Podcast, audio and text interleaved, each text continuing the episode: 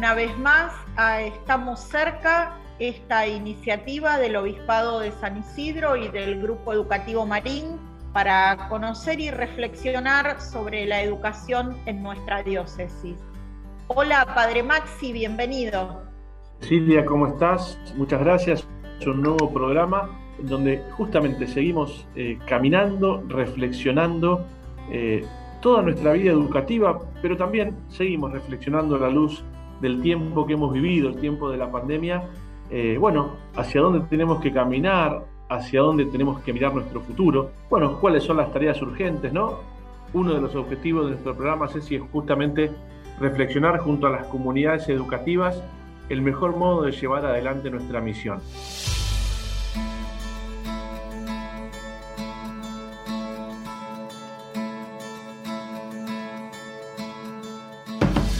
Este bloque de Estamos cerca tenemos la alegría y el placer de conversar con Guillermina Tiramonti, especialista en educación, con bueno, muchísimos años de trayectoria, de experiencia, de reconocimiento también, que recientemente ha publicado el libro El Gran Simulacro de, en ediciones del Sorsal, y bueno, a raíz de este libro y a raíz de estas reflexiones que venimos haciendo en esta situación de la pospandemia, queremos conversar un, rato con ella. Hola Guillermina, gracias por tu generosidad, gracias por estar con nosotros.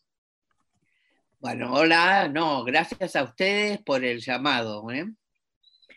Guillermina, ¿qué diagnóstico haces hoy en base a tu experiencia y a tu reflexión sobre el estado de la educación argentina hoy después de, la pandemia? Bueno, el primer elemento a plantear es que, eh, primero, no hay una situación homogénea, no es que todo el sistema educativo sea igual. Eh, segundo, que la pandemia lo que hizo es agravar lo que ya, los problemas que ya tenía el sistema. Y dentro de, bueno, de esa problemática hay como dos grandes líneas para pensar. La primera es el hecho de la mm, obsolescencia de muchas de las propuestas pedagógicas. Y con esto quiero decir que la escuela es una institución que se pensó muy, muy cercanamente, en diálogo muy íntimo con un momento histórico que fue la construcción de la modernidad, ¿no? Y, este, y, y se mantiene anclada en esa propuesta. Podemos decir que ha habido cambios puntuales, por supuesto. Este, yo voy a una escuela hoy y el trato entre docentes y alumnos es diferente, este, hay más presencia de, bueno, de, eh, de las ilustraciones, del lenguaje de la imagen, pero el nudo central de la educación, que es alguien que transmite un conocimiento a un grupo de chicos, es el mismo. Esto sería uno, ¿eh? discutir la educación desde el lado de su capacidad de dialogar con el mundo contemporáneo. Pero hay otra línea que es su, este, su ineficacia. El hecho de que la escuela, la educación, este, no es capaz ya de formar a los chicos en los conocimientos más elementales de la cultura. Entonces, ese es otro de, los, eh, de, de las líneas. Podemos agregar a eso que es un sistema injusto y muy fragmentado. Lo del fragmentado, bueno, lo de la diversidad es muy discutible, todo lo bueno y lo malo que es eso, pero sí claramente es injusto. Y entonces los chicos de los sectores más eh, vulnerables este, son los más perjudicados por esta educación. justamente en, este marco y en este diagnóstico, bueno, nacen muchos números que sabemos que son muy complicados, en especial los que tienen que ver con los jóvenes que no completan educación, hogares que en estos tiempos no han contado con los medios tecnológicos necesarios para, para el estudio a distancia, ni hablar de, los, de la baja calidad en los conocimientos de lectura. Eh, ¿Cómo llegamos a esto? Porque esto tampoco le podemos decir que es todo de la pandemia, ¿no? Eh, que quizá en nuestras instituciones nosotros reflexionamos esto, pero esto me parece que, que no viene solamente de estos últimos dos años que hemos vivido en el mundo. Bueno, eh, primero, no es el único sector de la sociedad que viene barranca abajo, ¿no? Es decir, la, pandemia puso en evidencia que la educación tenía problemas y profundizó los problemas. Sin embargo, este, los problemas vienen de hace mucho. Y yo creo, pero esto es hipotético, ¿no?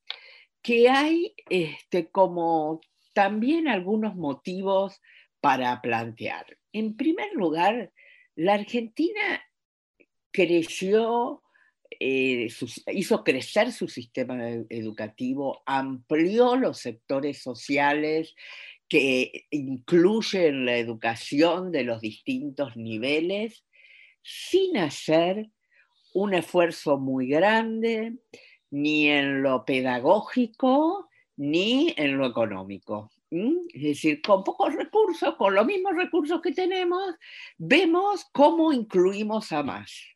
Pero resulta que esa inclusión establece una serie de desafíos, y hablemos de desafíos pedagógicos nada más, a los que no supimos darles respuesta. Hay otros elementos que tienen que ver con la cultura. Este, los argentinos somos poco este, somos muy rápidos para hacer el cambio y también para cambiar el cambio, digamos.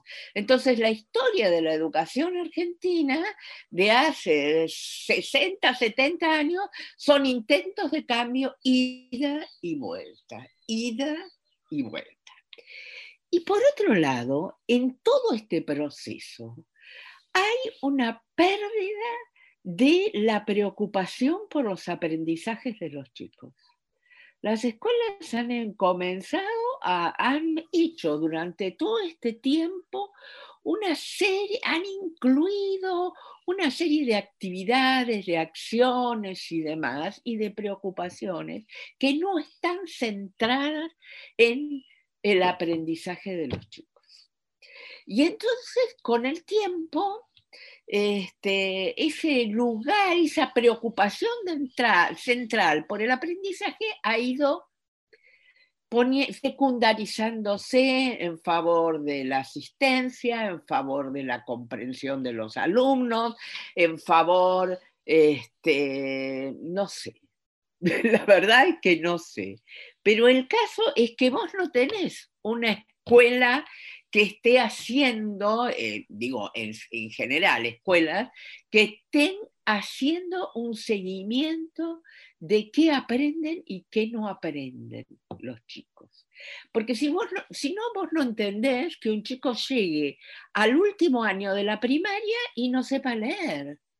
En todos esos seis o siete años, depende de la localidad, no hubo una acción de la institución en favor de ver quiénes aprendieron y quiénes no aprendieron lo básico y tomar las decisiones que requiere el resultado de esa evaluación. Entonces yo creo que este, no sé, que la escuela ha cumplido muchas funciones y como vemos es fundamental para la socialización de los chicos al punto de que los chicos han tenido problemas emocionales muy fuertes por no ir a la escuela, pero no para el aprendizaje. En un mundo donde el aprendizaje para determinados grupos de la sociedad puede venir de muchos lados que no sea la escuela, pero sí tenemos una parte de la población que si no aprende en la escuela, no aprende en ningún lado. Guillermina, en tu libro no solo haces una mirada analítica, retrospectiva sobre la educación, sino que, bueno, también haces una mirada hacia el futuro, ¿no? Em, a pesar de que nuestro presente es bastante complejo, ¿no? Siempre tenemos esta esperanza y esta obligación de mirar hacia el futuro. Contanos por qué en tu libro la metáfora del futuro es en la Argentina, el futuro viene por la banquina. bueno, este, primero quiero decir algo sobre el futuro. Nada puede cambiar si uno no tiene una mirada hacia el futuro. Este, por eso eh, está presente en el libro, ¿eh? porque hay que hacer un plan de futuro. Lo podrás hacer mejor, peor, llegar, pero el plan de futuro, porque el futuro igual viene. Ahora, ¿por qué la metáfora de que eh, el futuro viene por la banquina? Porque pareciera que en el cuerpo más institucionalizado de la educación, el cambio y la mirada hacia el futuro es muy difícil de construir. Y que es en los márgenes de esta institucionalidad donde aparecen ofertas, no sé si decirlo ofertas, pero este, una serie de este, propuestas muy orientadas hacia el futuro. Entonces yo ahí en el libro lo que pongo es el ejemplo de cómo la industria del software, digo software porque que incluye muchas cosas, pero yo como soy de la era que soy, no tengo muy claro cuántas son las cosas que incluye, pero digo, eso que vamos a llamar este, las empresas del conocimiento y demás, este, lograron desarrollar al margen de las instituciones una oferta de este, formación para poder obtener la mano de obra que necesitan. E incluso haciendo trampa a las propias instituciones. Por ejemplo, ¿eh? armando encuentros para robarle los alumnos a las universidades, ¿no? Este, porque, bueno, porque las universidades no dan respuestas a las exigencias de esas actividades en el tiempo que se requiere, digamos. Todos sabemos que las carreras son larguísimas, mucho más largas de lo que son en el resto del mundo y demás. Entonces, eh, la banquina es eso, el lugar no institucionalizado, este, no burocratizado, y allí pareciera que entonces el futuro, cuando se asoma, empieza a producir aquellos insumos que necesita. Guillermina, eh, si tenemos que hablar de tareas urgentes en la educación para este futuro y para este mundo nuevo, ¿cuáles podríamos precisar? Bueno, este, es, a veces difícil. Este, y más difícil para los argentinos que tenemos dificultades para priorizar. Pero yo diría, hay como temas muy importantes, ¿no? Eh, primero, trabajemos sobre la escuela primaria para que los chicos aprendan los rudimentos de la cultura. Entonces, esto es imprescindible. Por otro lado, y digo, programemos eso. Hay que reprogramar la escuela primaria para que todos los chicos puedan aprender, porque si no vamos a pensar que tenemos un 30% de chicos que son tontos, que por eso no, aprenden a leer y escribir o las matemáticas y demás. Otro tema que me parece importantísimo es la formación docente. ¿no? Este, la formación docente, eh, bueno, es imprescindible que pensemos en una formación acorde con lo que necesitamos hoy en el siglo XXI. ¿no? También allí la formación docente está atrasada, pero junto con eso, vos sabés, hay muchos otros temas, ¿no? La carrera docente, la capacitación de los docentes, ese es un paquete que no, no, no logramos eh, abordar. Y creo que hay otro gran tema que es la escuela secundaria. La escuela secundaria, a mi criterio, debe ser no mejorada, repensada. Repensada desde, este, bueno, allá en el libro hay algunas líneas respecto de por dónde ir en ese sentido, este, pero también repensada económicamente, porque nosotros tenemos un sistema caro e ineficiente. Entonces, deberíamos pensar una escuela secundaria, primero, que permita a los chicos tener los instrumentos de la cultura, básicos de la cultura, pero además de la cultura digital, porque estamos en un mundo digital. Que considerara toda la, mm, la, vertiente emocional de los chicos, aunque en eso somos mejores. ¿eh? En eso somos en general mejores. La penetración de mm, los principios de la psicología eh, eh, está en las escuelas. Este, pero además haciendo una organización escolar que responda a esas exigencias y además que no sea este, carísima, porque somos un país, no somos un país rico, somos un país más bien pobre. Y no es cierto que hay una relación directa entre eh, el financiamiento, el presupuesto y los resultados. Sí hay una relación entre una organización adecuada y los resultados. Y podemos hacer una organización adecuada con menos plata, más eficiente y, más, este, y que responda mejor al siglo XXI.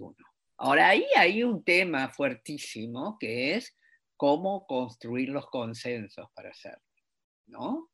Que realmente ese es un tema que a mí me, me supera totalmente, no sé cómo se hace eso, pero tenemos, es un escollo que hay que este, saltar para poder cambiar. Guillermina, eh, todos, todos, los temas eh, confluyen en la figura del docente, ¿no? En definitiva, eh, todas estas cuestiones que vos nos, nos planteás, que son urgentes e importantes en el sistema educativo argentino, Em, solo se pueden llevar a la práctica a partir de la figura del docente. ¿no? Eh, te pedimos para, cerrar esta, esta, charla, agradeciéndote desde ya tu inmensa generosidad, em, un mensaje para todos los docentes que en medio de toda esta situación continúan todos los días eh, en el aula llevando adelante el hecho educativo. ¿no?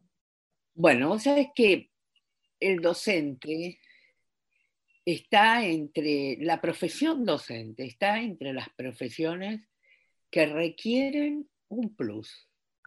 No solo el saber profesional, sino algo más. Y ese algo más es la gratificación por lo que se hace, la pasión por lo que se hace. Y, Además, ese algo más que ponen los docentes es lo que les permite, yo digo, seguir adelante a pesar de todo. Uno sabe que cuando hay algo que te toca esa, esa cuerda de la pasión, de, ¿eh? bueno, aunque los medios sean malos, uno sigue adelante. Y eso es lo que pasa con muchos de nuestros docentes. Este, no por esto justifico que a los docentes les paguen mal, que las condiciones de trabajo sean malas, porque sabemos que es así.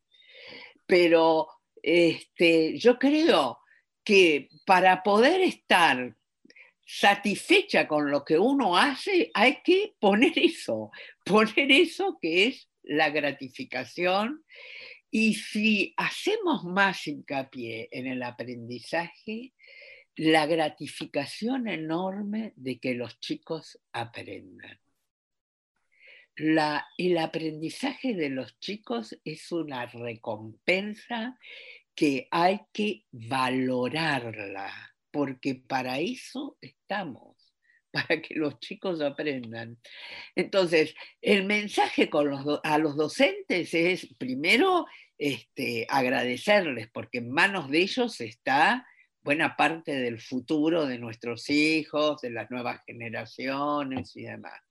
Y, pedirles que le prendan una vela a la pasión, al gusto, para mantenerlo durante todo el tiempo de su ejercicio. Sabes, yo hace, ahora he dejado de dar clases, pero di clase 45 años y este, y lo que más, eh, bueno, y todos esos años vos soportás todas las cosas que han pasado en este país, porque lo que haces es lo que te da gratificación. Mm, entonces, este, me parece que para mantenerse los docentes deben valorar esa gratificación. Guillermina, te agradecemos mucho este momento compartido en nuestro programa. Gracias por tu sabiduría, que seguramente la van a aprovechar todas las comunidades educativas de, nuestra diócesis. Muchas gracias por estar con nosotros. Bueno, gracias a ustedes por la entrevista ¿eh? y será hasta más ver.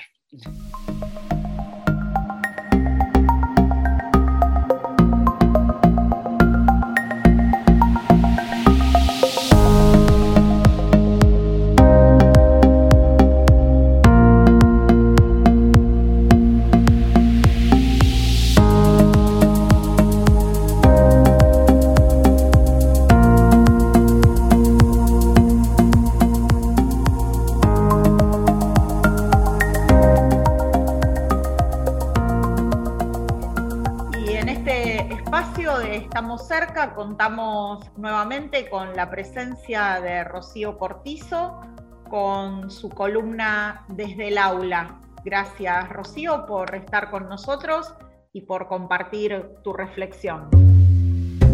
Muchas gracias, una vez más un placer estar acá con ustedes. Bueno, desde el aula, desde el aula, y en esta oportunidad un tema que, que vino a mí y a muchos compañeros es tecnología, presencialidad, virtualidad, eh, estando dentro del aula, es como que desde afuera nos quedan colgadas las herramientas tecnológicas, como saludándonos, diciendo, hola, fuimos tus aliados durante tanto tiempo, fuimos las herramientas que facilitaron e hicieron posible la educación de los chicos. Y hoy, ¿cómo nos metemos en el aula? ¿Qué cuestión? Bueno, eh, yo creo que es una conclusión colectiva el decir que tanto con el nivel primario como secundario la presencialidad no tiene competencia, no tiene reemplazo, porque bueno, la educación demostró una vez más ser eh, mucho más que el mero acto de brindar información y, y, esperar que el alumno entregue un trabajo práctico o haga multiple choice a través de la computadora o de un celular, ¿cierto? O sea, nosotros cuando estamos dentro del aula eh, no solamente somos estudiantes, docentes, sino que somos personas, somos sujetos. Y cuando hablamos de sujetos no podemos obviar el concepto de subjetividades. Entonces, desde ese lugar, la clase presencial se vive en tiempo real, con estrategias y acciones que tal vez nos resulta imposible abordar solamente desde la tecnología. Y si bien todos los docentes, yo creo que hoy en día llevamos la tecnología al aula como herramienta facilitadora o colaboradora de nuestras clases, eh, no debemos obviar, no debemos dejar de tener en claro que es una herramienta, ¿sí? Que, que, el estar presente en la clase significa trabajar en ese aquí y ahora, ¿sí? Qué importante es poder estar aquí y ahora, no solamente para el alumno, sino para el docente, porque nosotros podemos ser testigos de ese avance o de esa dificultad que tiene el alumno o ese grupo. Em, y después, por supuesto, el alumno que tiene la posibilidad de, preguntar, la posibilidad de opinar, de comprender o de no comprender un tema y tener al docente ahí para, para poder resolver, ¿cierto? el tema de tomar apuntes. Otra cosa, otra costumbre que yo noto que se ha perdido. A ver, em, hoy estoy hablando como un dinosaurio, podríamos decir, ¿no? Pero yo creo que la mayoría de los docentes, em, y no voy, a, no voy a hablar de edades, ¿no? Pero creo que fuimos educados sin estas herramientas tecnológicas. ¿Y eso eh, qué hizo? Que nosotros tuviéramos que movernos. Es decir, si el profesor decía algo y vos no lo habías escuchado y tu compañero tampoco, era todo un problema. Si había borrado el pizarrón y vos no habías copiado, era otro problema. No existía la, tecnología como para poder tomar una fotografía y luego pasarla al grupo de WhatsApp.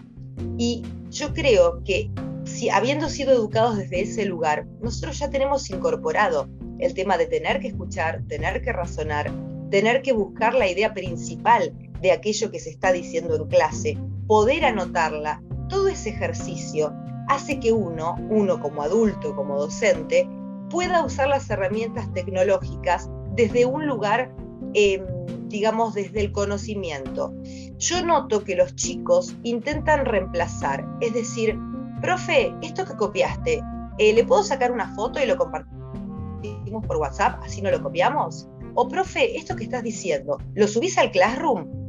Eh, a ver, entonces estás aquí y ahora, estás en la clase. Entonces, ¿qué dilema para nosotros? Porque tenemos que usar las herramientas porque nos han demostrado que realmente son súper útiles, pero tenemos también que llevar a ese chico a que preste atención en el aquí y ahora, a que esté presente en esa clase y desarrolle sus capacidades. Eh, bueno, la verdad, esto ha sido algo que, he conversado con muchos eh, colegas y, yo creo que en estos años, eh, bueno, ya sabemos lo que ha pasado y los chicos se acostumbraron a tener esa facilidad y lo que están intentando por ahí es em, resumir el trabajo en clase. Yo creo que no, que hay que exigir que ellos estén ahí, que ellos estén atentos, que si hay una lectura que se lea en la clase, que si hay que debatir ideas que se debatan en clase. Después, por supuesto, podemos usar eh, las plataformas, ya el Classroom o cualquiera sea la que utilice los diferentes colegios, ¿cierto?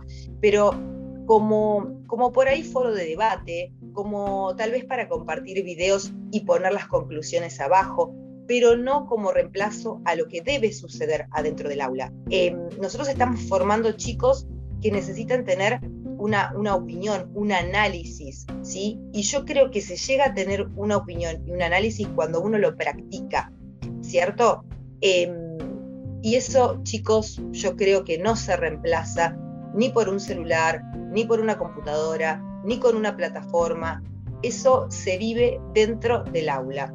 Así que bueno, eh, como reflexión tenemos que tratar de incorporar, fíjate todo lo que tenemos que incorporar cada semana voy diciendo, la otra semana fue la evaluación escrita y oral. Ahora es incorporar las herramientas sin perder la magia que se vive dentro del aula.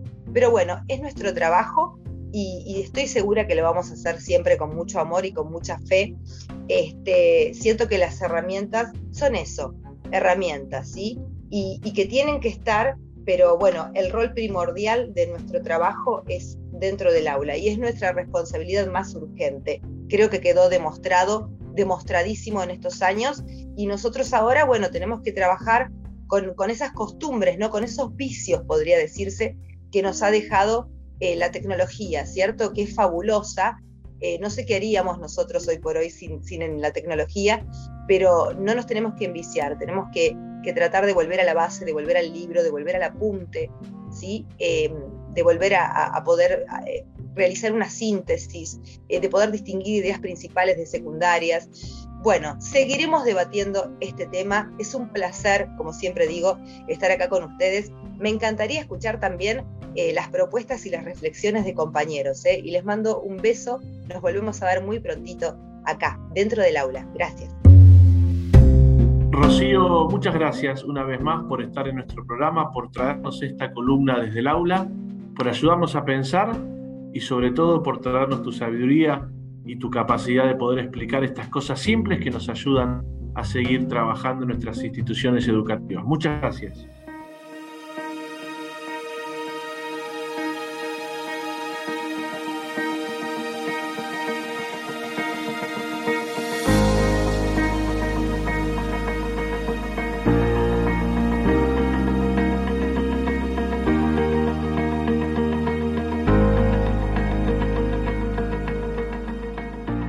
Hemos tenido, Ceci, un nuevo programa de nuestro Estamos cerca.